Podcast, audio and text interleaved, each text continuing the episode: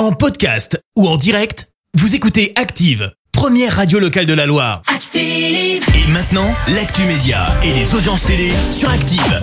L'actu télé avec euh, Léa Dusson et comme d'habitude, on fait un retour sur les audiences télé d'hier soir. M6 et le meilleur pâtissier arrivent en tête avec 2 700 000 personnes. Juste derrière, on retrouve l'émission Prodige sur la 2. Et puis la série Sissi sur TF1 vient compléter le podium. Dans l'actu télé, on parle, on parle, on parle d'Harry Potter. Et ouais, quoi de mieux que de se replonger euh, dans la magie des sorciers en cette journée de réveillon de Noël? Eh bien, j'ai une bonne nouvelle pour les fans. On connaît la date de diffusion de l'émission spéciale pour les 20 ans de la saga.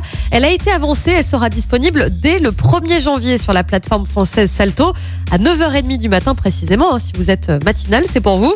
Les acteurs mythiques de Harry Potter seront réunis sur le plateau. On aura Emma Watson ou encore Daniel Radcliffe qui incarne le jeune sorcier à la cicatrice sur le front.